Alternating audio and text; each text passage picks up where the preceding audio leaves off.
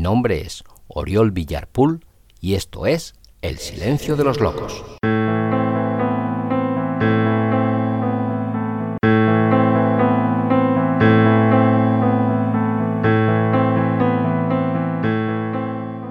Hola, hola, hola.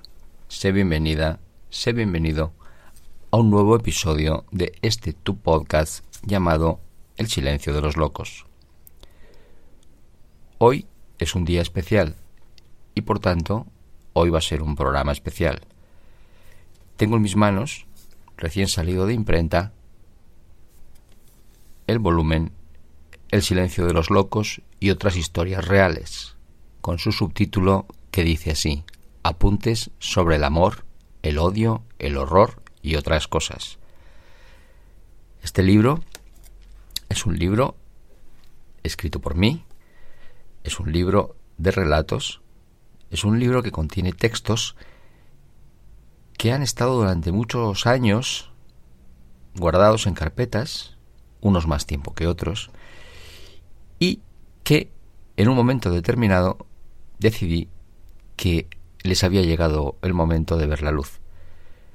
De modo y manera que aprovechando el periodo del confinamiento y aprovechando que tenía más tiempo del que suelo tener habitualmente, pues me decidí a leerlos, a releerlos, a retocarlos, a corregirlos, en algunos casos a reescribirlos, para darles una forma quizá nueva, porque su fondo estaba ahí y su fondo me gustaba. Su forma, puesto que algunos de los textos tenían ya bastantes, bastantes años, pues lógicamente me convencía menos. En algunos casos me convencía más, en otros casos me convencía menos, eso es cierto. De manera que me senté tranquilo, hice una selección de esos textos y lo que tengo en mis manos en este momento pues es el resultado. El silencio de los locos. El nombre te sonará puesto que es el nombre con el que bauticé a este podcast que estás escuchando y del que podrás escuchar muchos otros episodios si los buscas en tu plataforma de podcast. De manera que hoy lo que me gustaría es hacer un pequeño repaso a este, a este compendio de 16 relatos porque la verdad es que estoy contento. Estoy contento del resultado, estoy contento de cómo ha quedado la edición. Es un libro que en este momento está publicado en Amazon. No tendrías más que ir a Amazon, poner Oriol Villarpool o poner directamente El silencio de los locos y te encontrarás su edición, su versión en tapa holanda y su versión en ebook.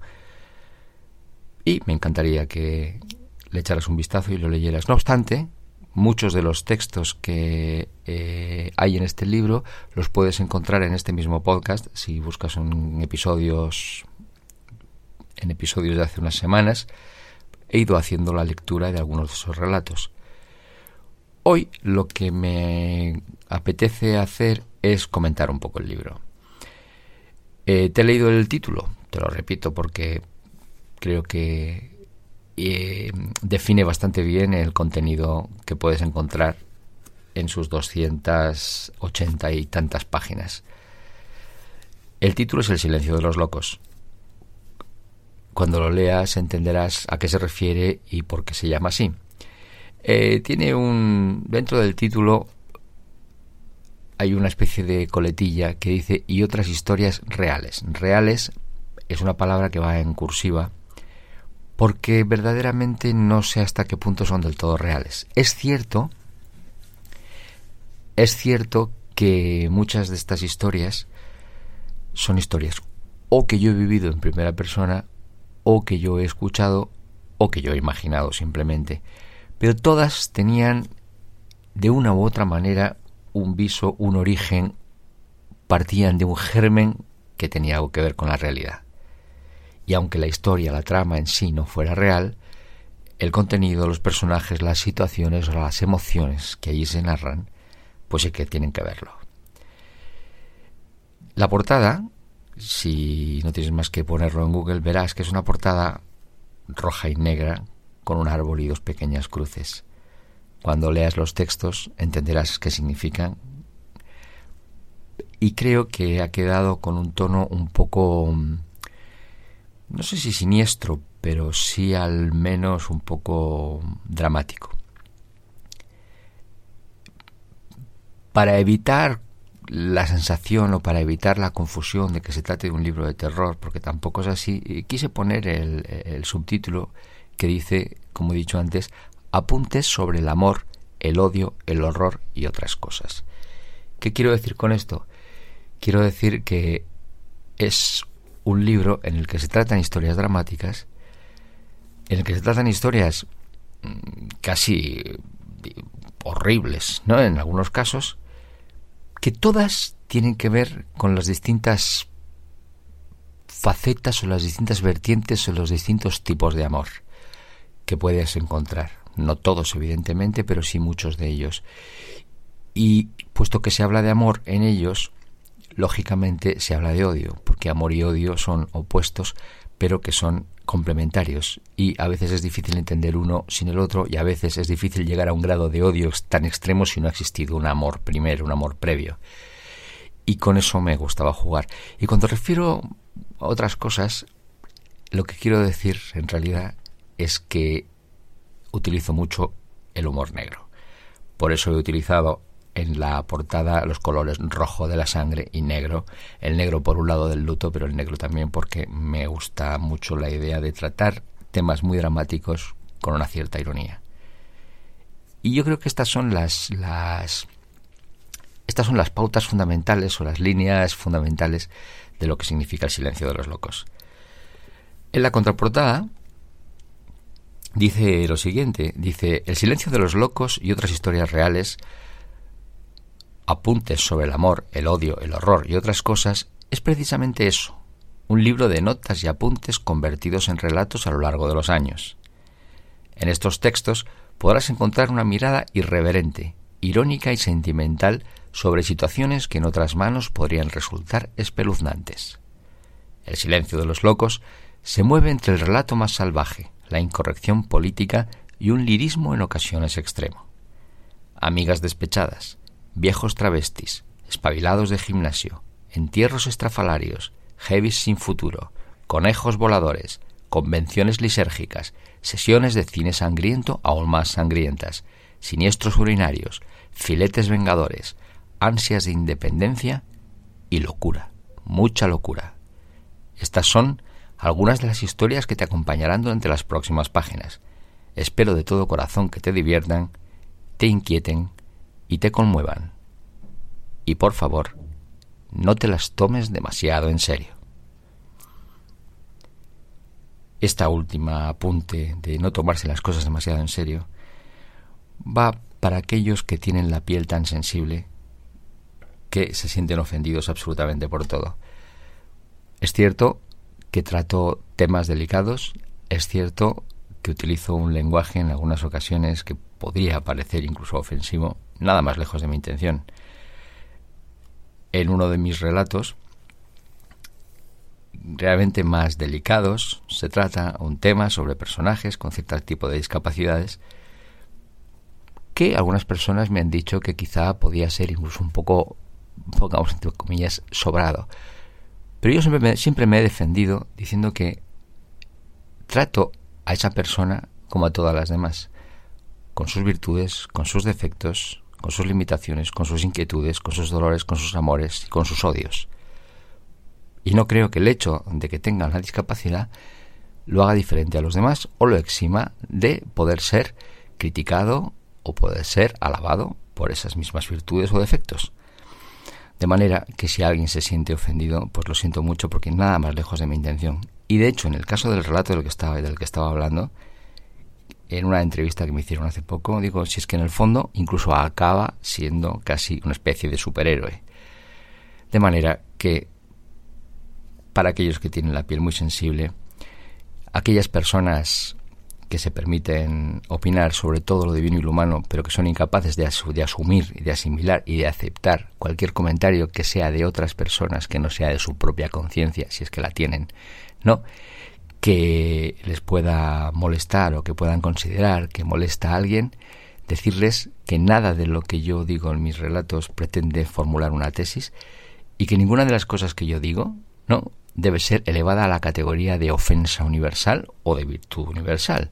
Es simplemente un libro de relatos en los que trato de contar historias de personas, sentimientos, dolores, amores, frustraciones, pasiones, y que no hay que tomárselo demasiado en serio. Hay que disfrutarlo, si es que os parece así, si es que os parece oportuno, si es que lo disfrutáis, y no va mucho más allá. ¿Qué es lo que quiero hacer hoy? Pues me apetece hacer un repaso a el libro. Lo tengo en mis manos, voy a me oirás pasar las páginas de vez en cuando porque me gusta la idea de tener el documento en mis propias manos. Hay una serie de relatos. Voy a leeros algunos de los títulos para que os, hagáis una idea. Eh, abre con un relato titulado Las cenizas y el mar.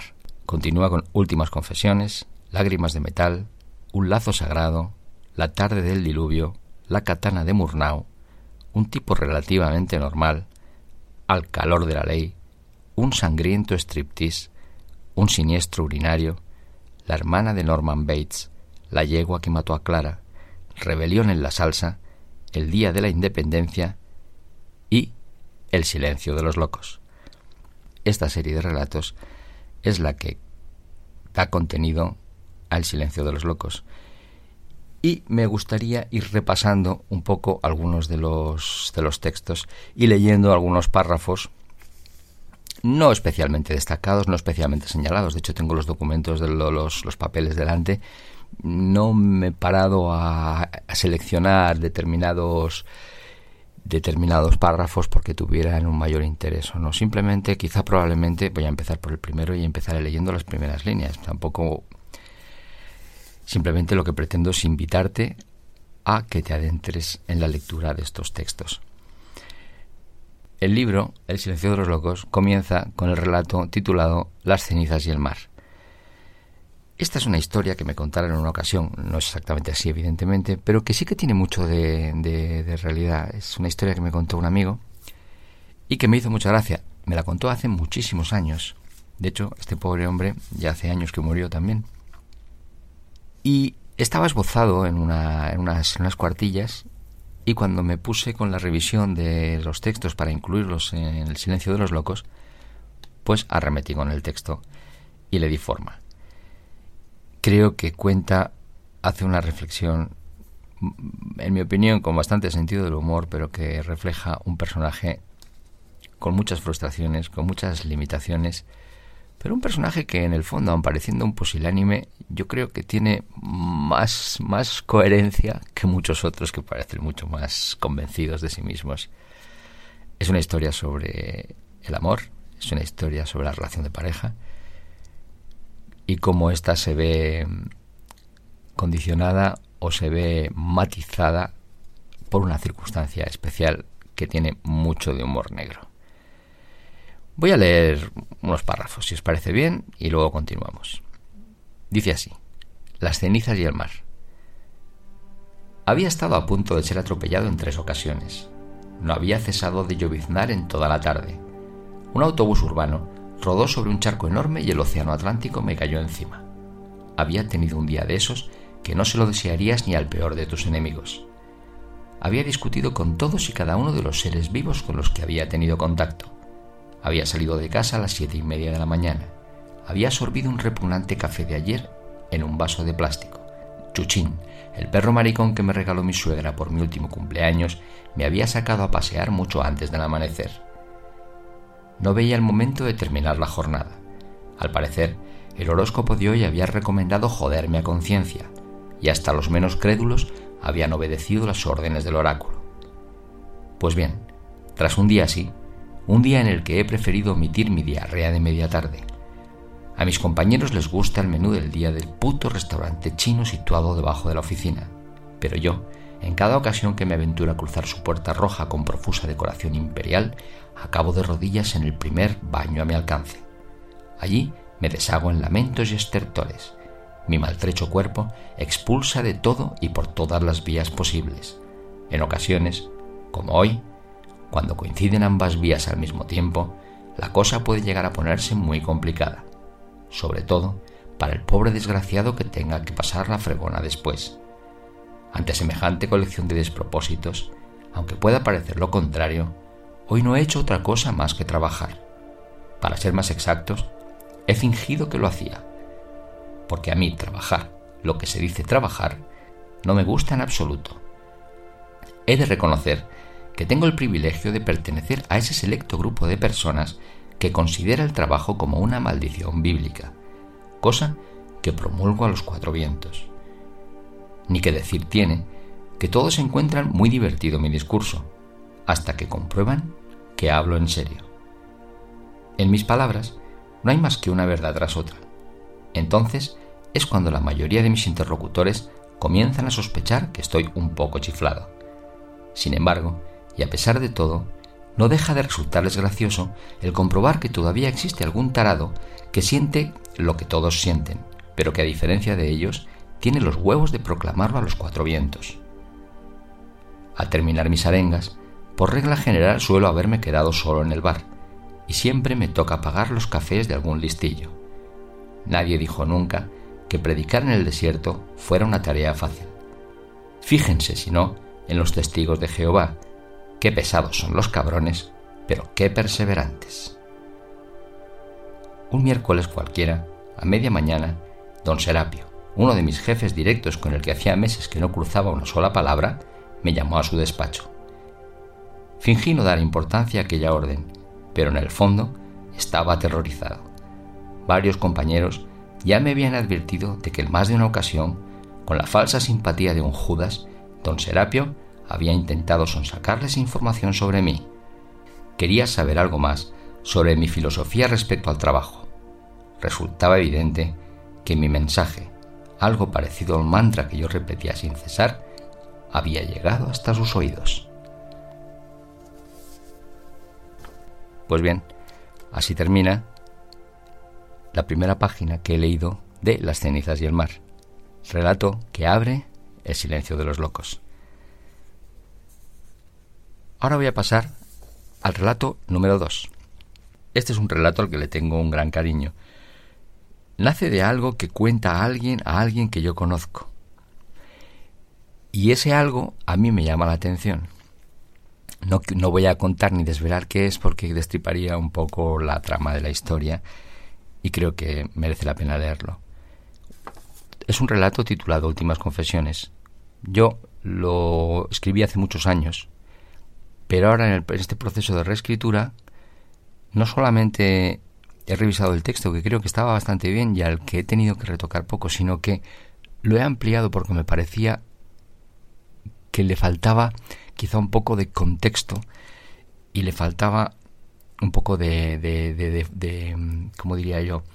Un poco de empaque para que el relato, que ya tenía fuerza y que siempre había gustado mucho a quienes lo habían leído, pero para que calara mejor, para que se entendiera mejor lo que allí ocurría.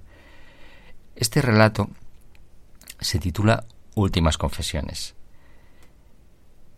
Y voy a leer la primera página, como he hecho con el anterior y como voy a hacer con los siguientes. Y dice así, Últimas Confesiones. No hace demasiado tiempo me detuve frente a un viejo comercio, uno de esos de toda la vida de esos que sorprende que hayan resistido al tiempo, a la competencia, a las grandes superficies, a los precios imposibles y a la muerte de sus clientes. Observé con detenimiento el escaparate. Era un espacio elegante en el que cada artículo allí expuesto parecía colocado en el único lugar que el universo hubiera podido disponer para él. En aquel refinado escaparate convivían prendas íntimas que no lo parecían, juegos de toallas de tanta calidad, elaborados con tanto esmero que sólo merecían secar cuerpos perfectos. Me recreé durante un buen rato en la visión de aquella máquina del tiempo. Estaba tan alejada del tanga de mercadillo y de las sábanas de almacén que parecían habitar mundos distintos. Tras los visillos que ocultaban el interior del comercio, ejerciendo de auténtica salvaguarda de la intimidad y el decoro, apareció el rostro de Angélica. Angélica era la dueña desde hacía ya demasiado tiempo como para recordarlo. Se hizo cargo de un negocio en decadencia cuando su marido la abandonó para caer en brazos de una joven dependienta. Esta al parecer había dedicado más tiempo a la bragueta del jefe que aprender el oficio. Así que de ese modo, de la noche a la mañana, con la sorpresa con la que se suelen despertar las esposas al ser las últimas en descubrir los amores furtivos de sus maridos, de ese modo, casi sin darse cuenta, pasó de ser la señora de la casa a ser la responsable del comercio. Un negocio del que apenas sabía nada, al menos nada más de lo poco que pudo observar a su marido tras años de gestión. Siempre se arrepintió Angélica de haber dedicado más entusiasmo a la observación de su marido como profesional que como esposo, cosa que en un acto injustificado de autoinculpación y reproche consideraba que había provocado el fracaso de su matrimonio, que había arrojado a su marido a la búsqueda más allá del hogar del afecto que ella no le dio, ya porque no supo, ya porque no pudo, ya porque no quiso. Estuve un buen rato sumido en todos aquellos recuerdos, sucesos que durante los años había escuchado contar a mi madre, chismes sobre Angélica y sobre su marido infiel que la había arrojado sin compasión alguna en las fauces de un mundo empresarial y del infierno sentimental. Pero si había algo de lo que Angélica estaba convencida, era de que el destino había jugado a su favor, que la partida inesperada de su esposo entre las piernas de la atractiva dependienta era lo mejor que hubiera podido ocurrirle jamás. Tuvo que cambiar de vida, de casa, de amigas, incluso de corazón, pero al poco tiempo ya no recordaba a su marido casi nunca, ni tan siquiera cuando se desvelaba y de madrugada observaba el lado vacío de la cama en la que habían dormido desde el día de su boda, día en el que se casaron, ante el testimonio inquisitorial de todos y sobre todo de todas, personas que tiempo después, cuando las cosas vinieron mal dadas, les retiraron el saludo. La ignoraron como si hubiera sido ella quien desfogara sus frustraciones en la cama de cualquiera de sus maridos. Bien, pues así termina la lectura de la primera página de Últimas Confesiones, el relato número 2 del Silencio de los Locos. Vamos con el 3. Este tercer relato se llama Lágrimas de Metal. Había un personaje que yo me solía encontrar, y yo me encontré durante años por la calle. Era un tipo delgado, un tipo triste, un tipo con una cierta deformidad y rasgo extraño en su cara. Era un tipo muy delgado, siempre vestido de negro, con cadenas, con aspecto de con aspecto de seguidor del heavy metal, que siempre estaba caminando por la calle. A mí me resultaba curioso verlo y volver a verlo a lo largo de los años, siempre paseando, siempre con su mismo aspecto, siempre con su cara triste, que escribí un relato que se llamaba El Heavy Triste y que me hacía gracia recordarlo. No hace mucho tiempo, después de muchos años, volví a verlo por la calle. Tenía exactamente el mismo aspecto que yo recordaba del tiempo en el que yo había escrito el relato. Y me apeteció rebuscar en mis carpetas dónde estaba aquel relato, porque pensé que podía incluirlo en El silencio de los locos. Y efectivamente lo leí, me gustó, y en este proceso que ya explicaba antes de reescritura, pues me adentré en sus entrañas y creo que quedó un relato que está bastante bien. En mi humilde opinión, evidentemente. Así que voy a leer la primera página como estoy haciendo con los demás. Este texto se llama Lágrimas de Metal. Tomás era feo, desaliñado y sin ningún atractivo digno de mención. En unas semanas cumpliría los 40. Se levantaba de la cama a media mañana y todavía albergaba la esperanza de encontrar su primer empleo. Vivía en un pequeño y desvencijado ático, un habitáculo que en sus mejores tiempos ya era inhabitable, un lugar en donde no querían vivir ni los más miserables de los más miserables de su barrio. Breñales Sur, más que un barrio, era una aberración urbanística. bloques desvencijados de cuatro plantas de ladrillo por aquí y por allá. La oralita y el aluminio brotaban en el descampado como los frutos olvidados de un dios miserable. Las aceras nunca llegaron a existir. Todo allí era un enorme barrizal. Vehículos y yonquis descacharrados agonizaban cada noche a la espera de un alba incierta. Tomás dormía en un sofá que su madre compró al casarse, el mismo que acogió a su padre cuando el alcohol y los excesos le alejaron de la cama conyugal. Ese era el hogar de Tomás.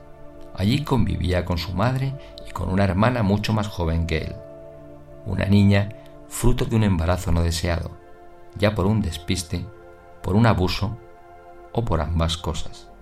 El asunto nunca quedó demasiado claro para Tomás y a su hermana parecía no importarle demasiado. Llamar ático a aquel cuchitril era dotarlo de un glamour del que carecía por completo. En realidad, era un diminuto piso, casi una guardilla bajo cubierta, al que sobraban las humedades y la incomodidad. Situado en la peor barriada de la ciudad, para Tomás era el único lugar en su mundo conocido al que podía llamar hogar. Su madre era una mujeruca poco integrada en su entorno. No era simpática y nunca había pretendido parecerlo. Esto era algo que le había granjeado, cuando menos, la indiferencia de sus vecinas. Estas la criticaban como hacen quienes no tienen otra ocupación en la vida, quienes proyectan sus frustraciones en los que consideran más débiles. Camila era el nombre al que respondía la madre de Tomás. Al menos lo hacía cuando le venía en gana. En muchas ocasiones, las más se aprovechaba de una sordera que la acompañaba desde la niñez para ignorar a quienes no quería escuchar. Nunca había sido agraciada. Sus formas carecían de la simetría y la mínima armonía a la que todos aspiramos al nacer. Camila había arrastrado, desde su primer llanto, algunas deficiencias motrices y complejidades estéticas que siempre la habían diferenciado de los demás. A Camila, como a casi todos, los años no la habían favorecido. Afloraron en ella las taras propias de una evolución alocada, de generaciones de incesto y cruces contra natura. Leila, la niña, anoréxica desde la cuna, era un esqueleto cetrino de triste mirada. Tenía la sonrisa picada y pasaba el día y la noche pasillo arriba y pasillo abajo. Esta ha sido la primera página de Lágrimas de Metal, relato número 3 del Silencio de los Locos. Te recuerdo que estoy repasando los relatos incluidos en mi libro El Silencio de los Locos y otras historias reales, libro que podrás encontrar en Amazon. No tendrás más que poner el título El Silencio de los Locos o mi nombre, Oriol Villarpool, y lo encontrarás fácilmente y lo tendrás a un clic de ti. Si te parece, voy a continuar con otro relato, que este es absolutamente pura ficción. Aquí no hay nada, no hay absolutamente nada de real, por lo menos de nada, ni que yo haya experimentado, ni que nadie me haya contado, ni nada que yo haya visto en ningún medio de comunicación. Y realmente no recuerdo ni sé cuál es el origen de esta historia. Pero lo que sí que es cierto es que es una historia que trata de amor, trata del amor entre dos amigas. Trata de cómo el amor sentimental y el matrimonio puede destruir una relación de amistad entre dos amigas que las ha acompañado a lo largo de los años. Amigas que entre los 20 y los 30 años han pasado la mayor parte del tiempo juntas, han compartido sus experiencias, han compartido su trabajo, han compartido sus amores y ahora eh, precisamente uno de esos amores, el amor de uno de los personajes de Raquel con Marcelo, va a desencadenar algo que puede llegar a convertirse en un auténtico drama. Reconozco que este es un relato muy dramático y muy salvaje, pero que al mismo tiempo yo creo que tiene unas dosis de sentido del humor bastante potentes que compensan precisamente esos excesos. Así que si te parece, voy allá con la lectura de la primera página, Un lazo sagrado. Era lunes. la media mañana del lunes para ser más exactos. Yolanda estaba frente al edificio de la Delegación de Hacienda. Hacía meses que le reclamaban unas facturas pendientes y ya le habían amenazado en varias ocasiones. Atravesó el enorme recibidor y se detuvo a esperar el ascensor. Le resultó extraño no ver a nadie más. Cuando las puertas se abrieron, un hombre dijo algo a su espalda. Espéreme un momento, por favor. Yolanda no miró hacia atrás. El solo timbre de esa voz le hizo sentir un húmedo escalofrío. Un hombre entró con ella, y las puertas se cerraron tras él. Su sastre era de los buenos. Tenía un bonito pelo rubio, cuidado y bien cortado. Un reloj que quitaba la respiración y un elegante maletín tan caro que Yolanda tembló de nuevo. El hombre tenía un color de piel estupendo, con uno de esos morenos de solarium bueno, bueno. Por lo que se podía intuir bajo la ceñida camisa, pasaba sus buenos ratos en el gimnasio. Sus pupilas eran transparentes, los labios recortados con precisión y sus preciosos dientes eran de un blanco nuclear que no parecía de este mundo. Era tan perfecto que parecía Guy. Yolanda se sublevó hasta su último pensamiento. No estaba dispuesta a que ese Adonis se desperdiciara. Fijó su mirada en las lagunas de sus ojos y sin más detuvo el ascensor. El hombre no movía un solo músculo de su tez perfecta. Yolanda lo observó con descaro. Sus muslos parecían de acero. El culo prometía aún más que la más loca de sus fantasías. Ante la pasividad de él, y sin mediar palabra, Yolanda lanzó la mano derecha a su entrepierna. Él no parpadeó siquiera. A ella el corazón le giró alrededor del estómago. Ardían deseos de montar a quien prometía ser una máquina de placer. Abrió su bragueta, buceó entre delicados paños y cuando se hizo con aquel tesoro, no dudó en ponerlo a funcionar.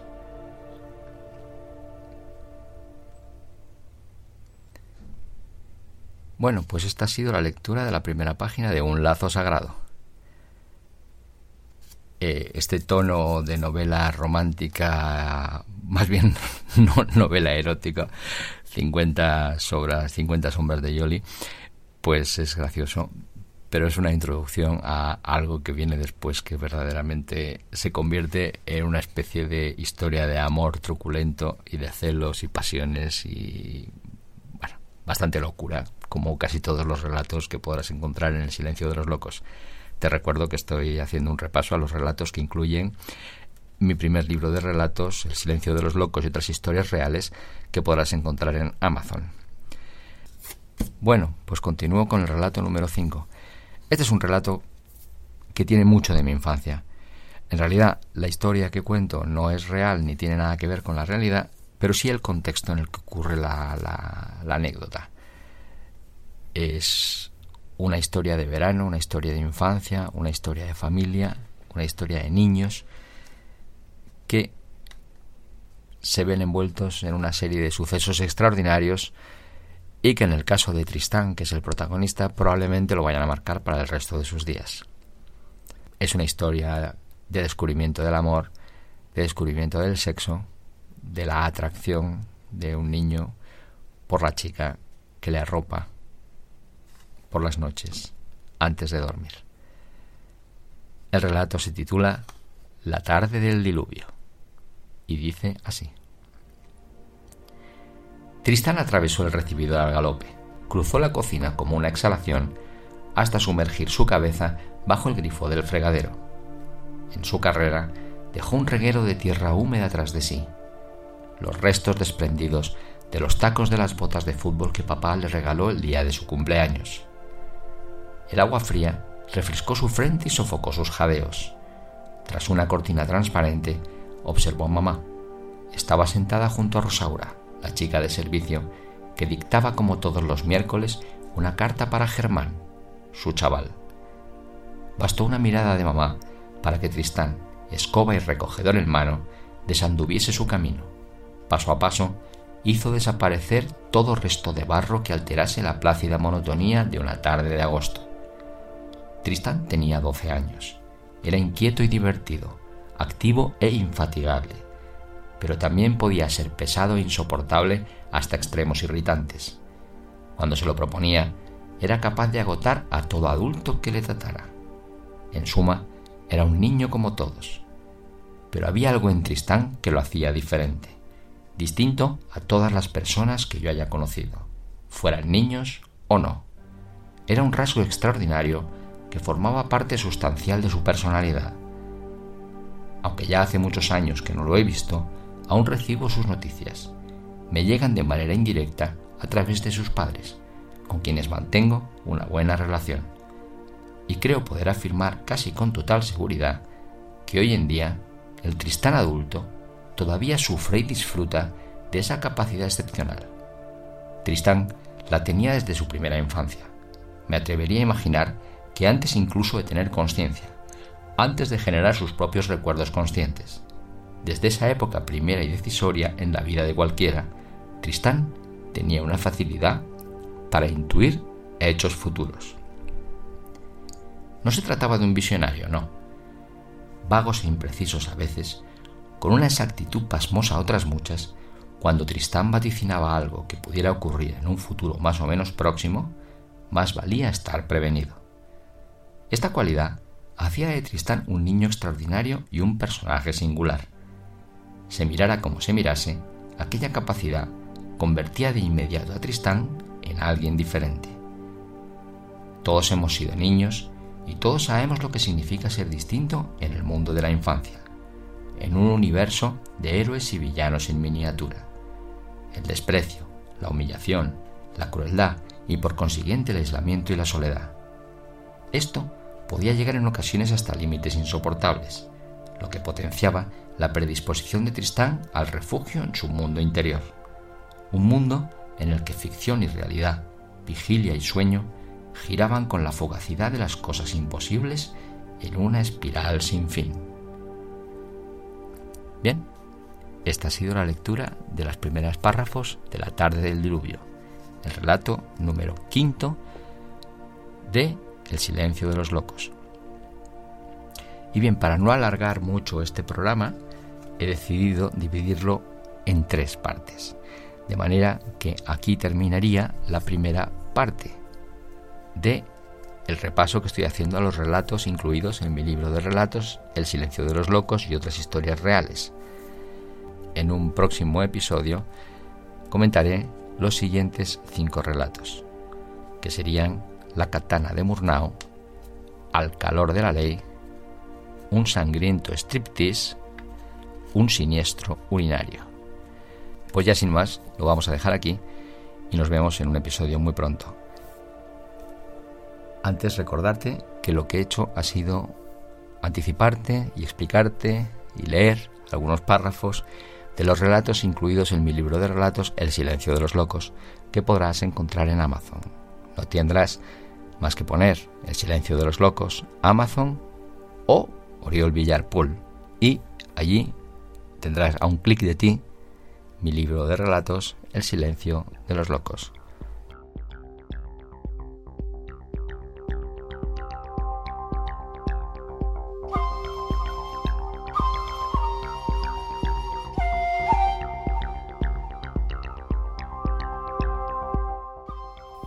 Muchas gracias por haber llegado hasta aquí. Recuerda que si te apetece saber más de mí o conocer mejor lo que escribo, puedes y debes visitar mi web www.oriolvillar.es.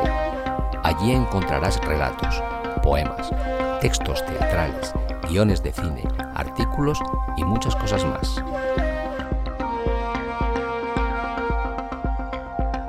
Si quieres contactar conmigo, Puedes hacerlo en Facebook y en Instagram. Escribe Oriol Villar Escritor y allí te estaré esperando. Si te apetece adquirir mi libro Microdolor, escribe en Google Microdolor Amazon y lo tendrás a un solo clic de ti.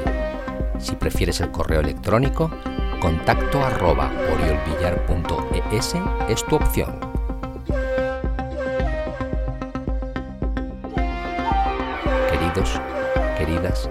Esto ha sido todo por hoy. Espero que el episodio te haya gustado y si así ha sido, compártelo en tus redes sociales para que otros puedan disfrutarlo igual que tú has hecho.